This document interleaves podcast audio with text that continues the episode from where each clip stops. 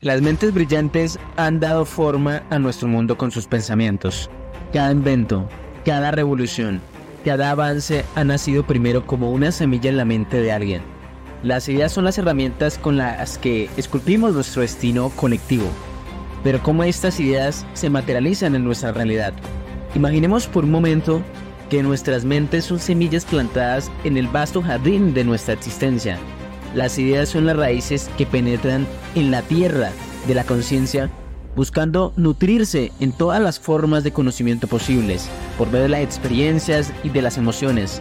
A medida que estas raíces crecen, germinan, emergen brotes que se convierten en las ramas de nuestras acciones y nuestras decisiones.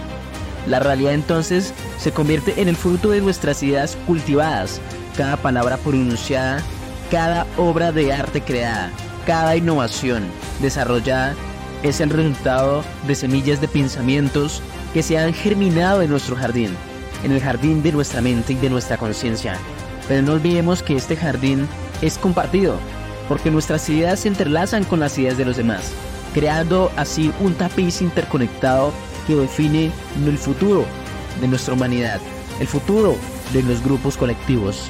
Nos encontramos en un momento crucial de la historia donde las semillas que plantamos hoy determinarán el horizonte y el paisaje del mañana. En este jardín de posibilidades, la elección está en nuestras manos, porque cada uno de nosotros tiene el poder de plantar semillas de empatía, compasión y creatividad.